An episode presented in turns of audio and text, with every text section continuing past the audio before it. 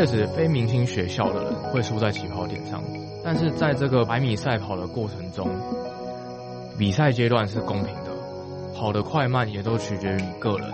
你要跑得快，你就要特别积极；跑得快，你就可以先抵达终点。所以其实我们非明星学校的学生，其实最重要的就是要积极。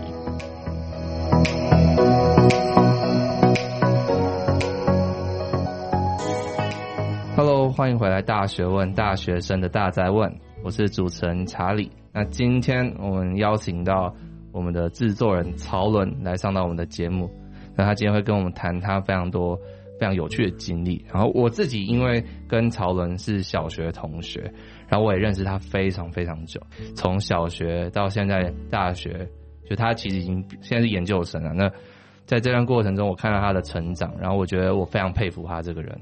谢谢谢谢，真心佩服，谢谢。所以我今天我觉得今天的节目会非常的充实，然后会让我们的听众呃了解到非常非常有趣的一些方法跟技术，让你的大学更为充实。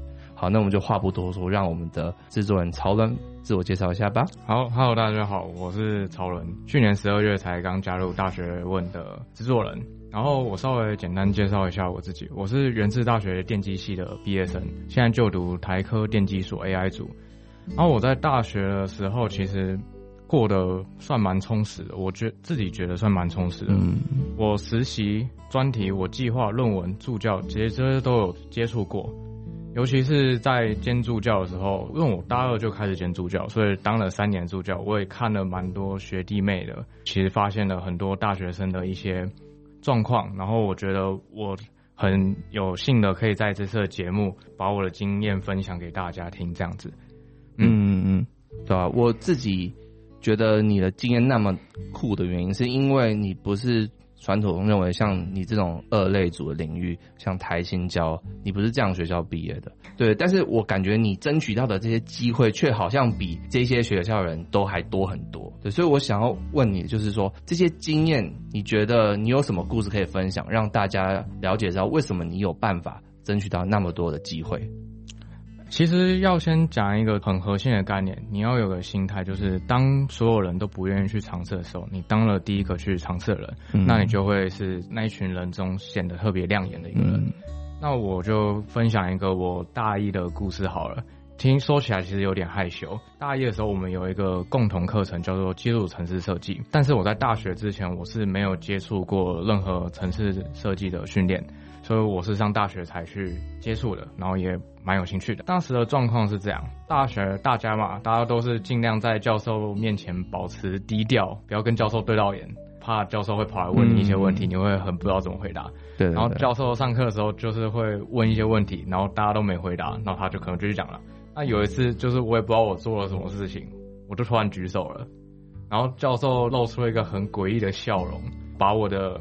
荧幕切给全班看，叫我当场开始写程式给大家看。嗯、哦，那时候好挫，我全身发抖，手一直冒冷汗。嗯，好像经历了十到十五分钟，我就感觉好像已经过了一个小时这样的时间。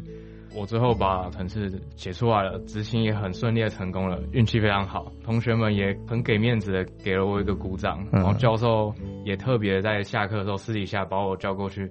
他希望能邀请我去他的实验室去学习更多的技术。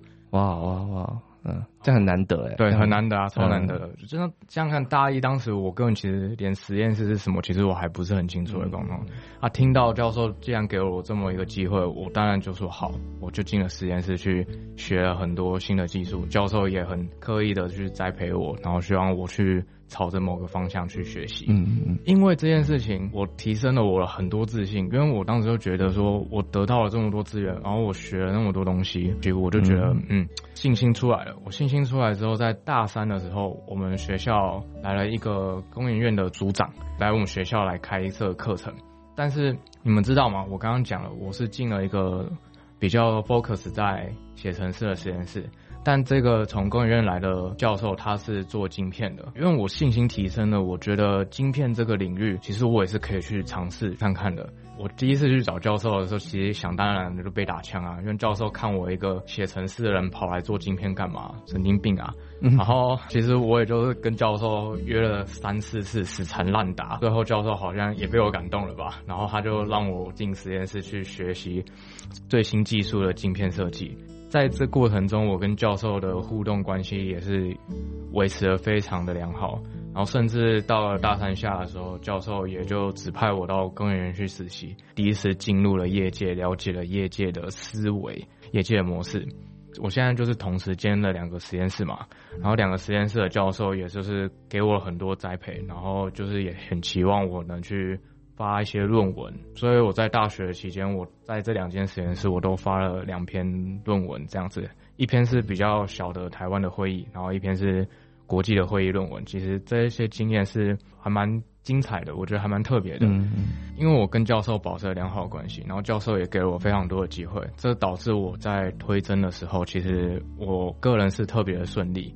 我基本上我东西投出去，很快就是说我上了，嗯嗯，然后我当时就投了台科的电机所，面试完的时候感觉还不错，然后就上了。我没有，所以我没有经历过，因为相信观众大部分都是大学生。你们之后如果推证的时候会有面临一个叫做被取等待的那个时机，我是没有体验过，因为我运气蛮好的。呃，我可以看出来，就是这个经验的累积，让你在未来整个是一帆风顺吗？一帆风顺吗？其实。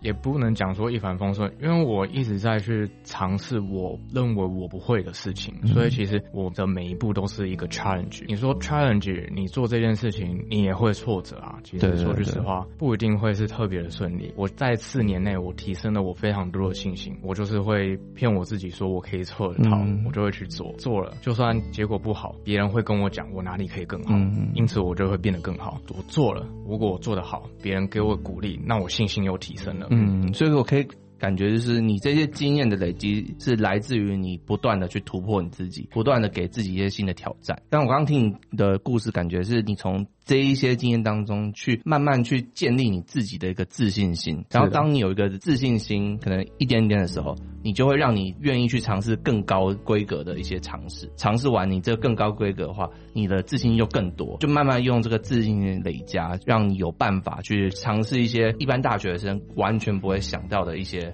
尝试，或完全不会拥有的这些经验。对啊，像其实我会来大学问当制作人是一个挑战，我就觉得说。现阶段的我，我还有余力，我应该去尝试看看如何做制作人。那在这边的时候，认识了非常多人啊，像其他制作人 Corinne 还有露丝，他们也给我蛮多想法的，蛮特别的不一样的世界。嗯，就是趁趁机会拍个马屁这样。对，因为拍 菜鸟刚进来得这样啊。所以其实，在这样子的过程中。你会看到不一样的世界，你在不一样的世界里面，你让你的生活更多元。其实我是觉得生活是很开心的一件事情，会、嗯、很期待每天的到来。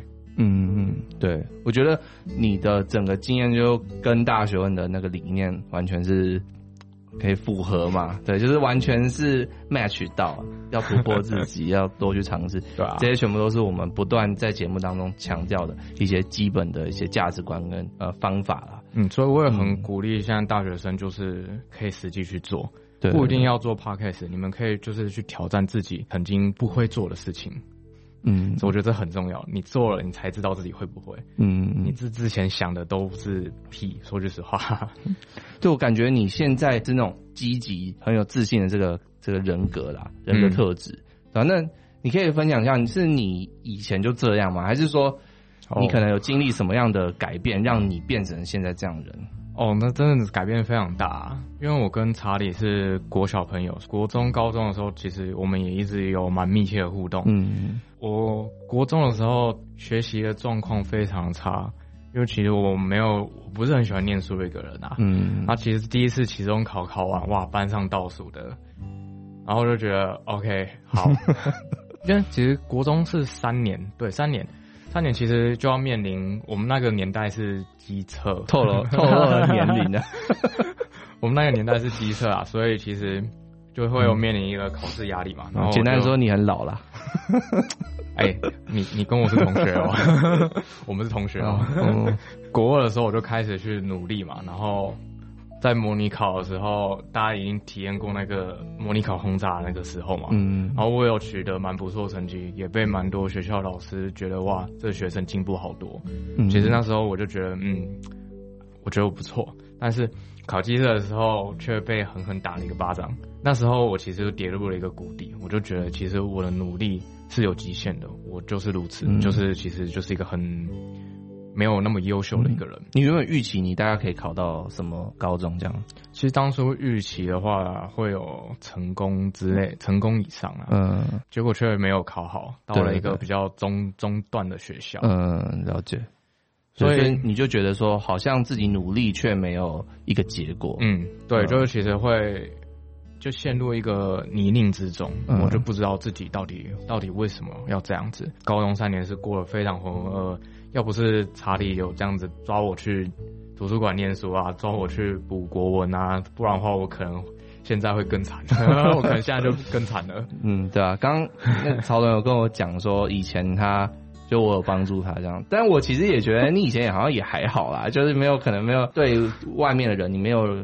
显现说你可能比较没有自信，这样，就是我觉得你还是一个很 OK、很普通、很不错的一个人。没没没没，我觉得这是查理的错。他，你有没有知道，查理他以前就是这样，当他有个目标的时候，他就会全力在 focus 在那边，他不会去观察四周的环境。我就运气好嘛，就被查理这样带了一下。其实到了大学，我去举了那个手，然后我的四年过去了，我发现我得到一个想法，我跟大家分享一下。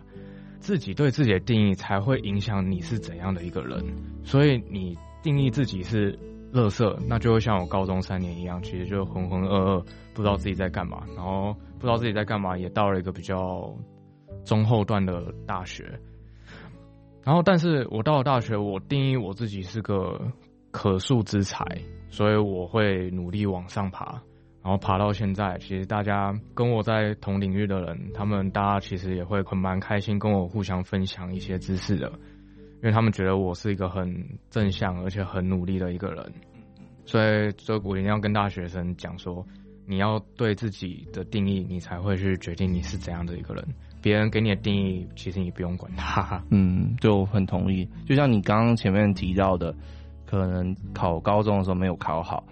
然后这样的经验其实就是有点潜意识之下去塑造你对你自己的想法，例如说你觉得你努力没有，我，我就不是一个那么优秀、不够厉害的人。对对对，所以这种经验会慢慢让你的自信心会起一直下，一直下降。对，所以如果你自信心是往下的话，它就有点像一个恶性循环，会慢慢的让你自信心越来越差。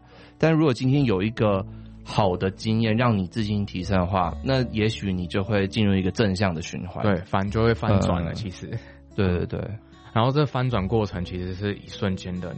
我给讲一下我的状况，当下会全身起鸡皮疙瘩，就觉得、嗯、哇，我怎么做了一件我觉得我做不到的事情，就是会瞬间突然断线的那种感觉。但其实这是好的。你如果现在是一个。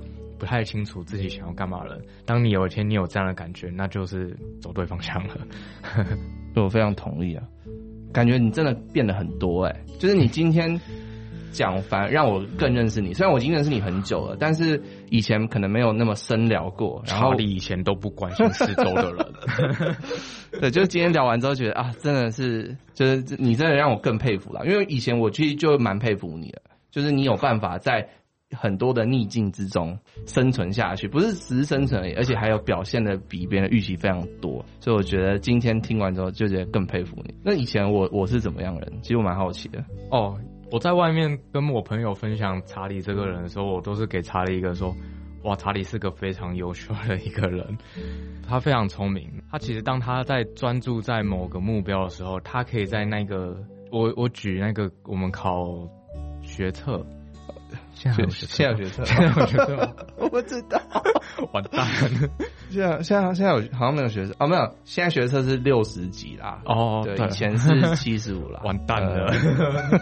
查理在准备决策的时候，他的状况是这样，他就是会在那一段时间内很全力以赴的在。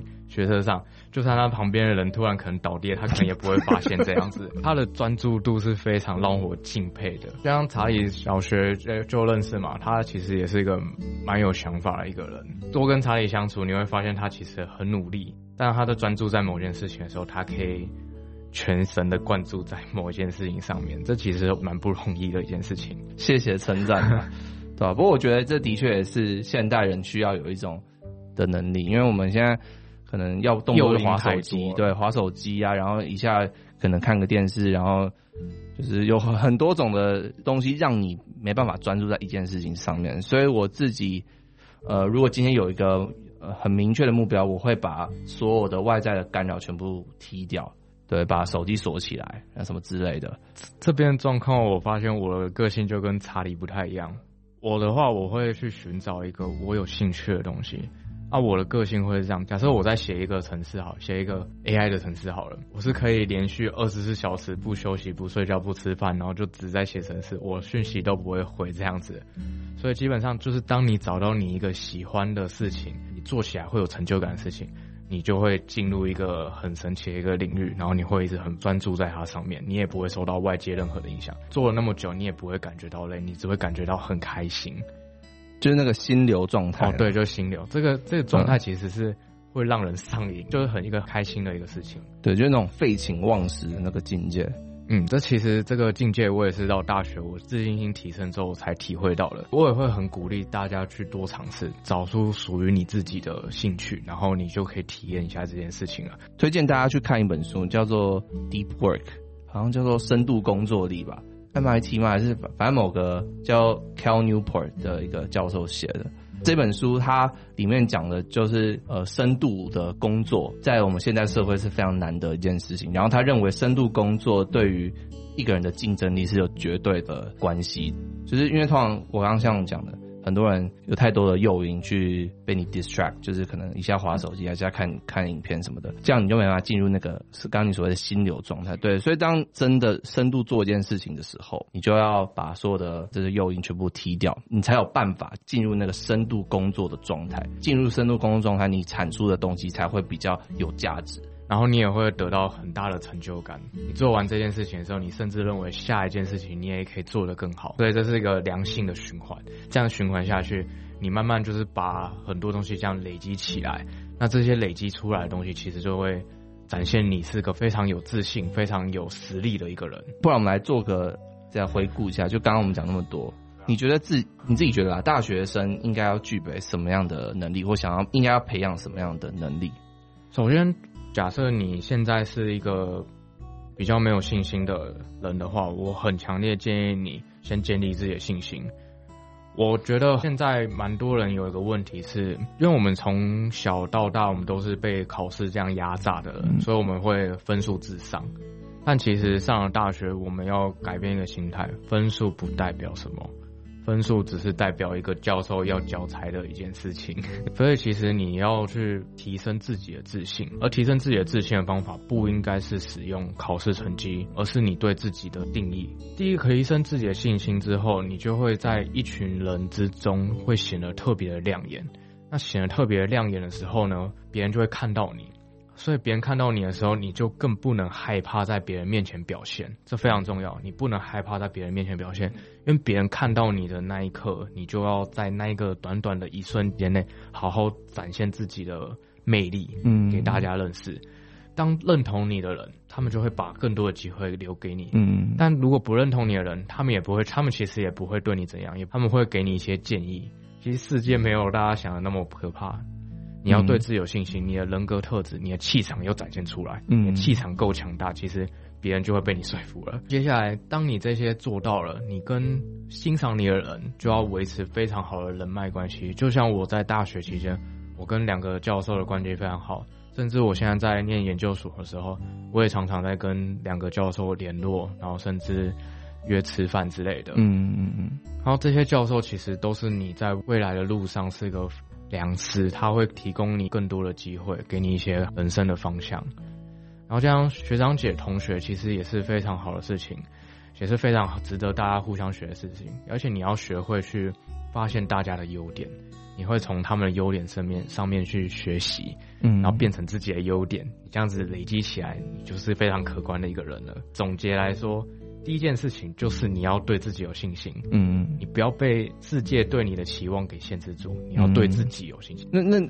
因为我我这样听完，我非常认同你说自信这个这一块，但是我感觉自信好像是透过你的经验去塑造出来的。就例如说你，你每次做什么事情都被打枪，那怎么样有自信？就是讲的好好听，但是好像蛮难的哈。哎，确实是蛮难的。自信会定义在一个评断标准，就别人对你的评价这件事情。所以其实说句实话，因为我们太容易被一个分数去所定义了，嗯，所以其实我们是需要用用大家互相去称赞的方式去定义自己，嗯，我是觉得像是为什么要有读书会？我觉得读书会的存在是个非常棒的一个事情，其实。读书会，大家互相称赞，然后互相给建议，他们不会是批评，不会批评说，可能我举例一下，哦，查理哦，你这是这个东西怎么又没弄好，嗯。之类的，然后我就会说，哎，查理，你这个东西其实我觉得可以这样改，我听到了，其实我心里说，OK，我这样改，我哇，结果 better，是不是？我觉得我又学到了一招了，对对对，那学到了一招，你这样子慢慢累积起来，其实你的能力，其实在别人面前发亮，你就会变成一块像是在众人面前闪闪发亮的宝石，主要是靠。称赞，所以大家多鼓励四周的人，因为鼓励是个很神奇的一个力量。就是如果你常受到别人的鼓励，你会觉得自己会很棒，你会心情会很好，你会更有动力去做接下来的事情。要是你每次都像查理刚刚讲的，一直被打枪，说句实话，你要去突破，我觉得也蛮困难的啦。嗯。对，我觉得你讲很好。反正每个人一定会有一些优点都存在，这是一定的，这个不是特例。如果你有一些管道去让你发掘到自己的优点，那我觉得这个也是可以反转。即便你在某个领域好像每次被打枪，好，那那就算了。那我们找其他地方去找你有优点、有优势的地方，然后从那个部分去发掘你自己的这个自信啊。对，我觉得你今天讲的也给我蛮多 inspiration 的，啊，因为像我自己现在在实习也有。这种没有自信的感觉，所以我觉得听完今天你的分享，我也要从在我的医院实习里面，呃，去慢慢去发掘一下我自己的自信。对，自信很重要，然后会变成一个良性的循环，对，一直持续下去。所以我可能要再慢慢想说，我要怎么去建立这个良性的循循环？因为的确，就是大五的学生在医院就像个废物一样，基本上你没有什么事可以做，你就会觉得自己的知识好像就。就缺少什么东西，因为学长姐可能已经是医生了，他们都可以碰到病人，他们知道要做什么处处理，要开什么药。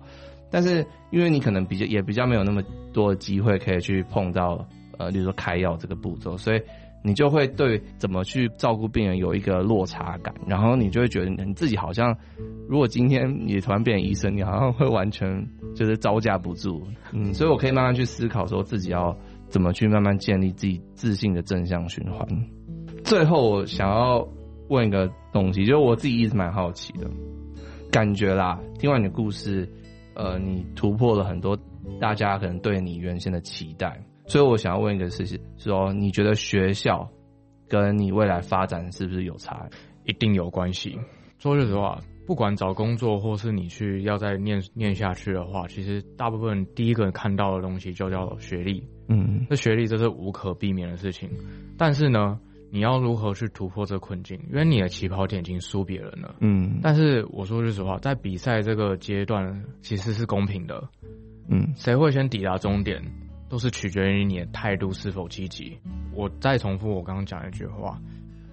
确实，非明星学校的人会输在起跑点上，但是在这个百米赛跑的过程中，比赛阶段是公平的，跑得快慢也都取决于你个人。你要跑得快，你就要特别积极；跑得快，你就可以先抵达终点。所以，其实我们非明星学校的学生，其实最重要的就是要积极，然后要自信。我完全认同你的想法，就是我自己做这个节目做那么久了。听完那么多人的访谈，我真心觉得，就是我相信啦，就是那些明星学校也许资源比较多，你的确是有办法比别人有个优势在。但是我听完这些很优秀的大学生，不管他们出生的学校是哪些，他们的态度只要是正确的，好像没差别啦。对，你会找到你属于一块你自己的道路。嗯，OK，好，真的非常感谢。我们制作人曹伦来到我们节目，分享他刻骨铭心的这些经验谈啦。大家听完之后，若有任何回馈，那欢迎我们下面都有留一个表单，可以给我们这一集或任何一集大学问的节目，给我们这些回馈。好，那我们节目今天就到这边。那完整的，就是今天提到的所有东西相关的，我们都会放在资讯栏里面。那如果想听更多大学问的话，我们在各大的 Podcast 平台都可以收听到。好，那如果你是用 Apple 装置收听的话，也麻烦帮我们到。iTunes 上评分，然后按五颗星，然后还有个留言功能，记得要去留下你真挚的感言。好啊，那我们节目就到这边呢，我们就下次见喽，拜拜，拜拜。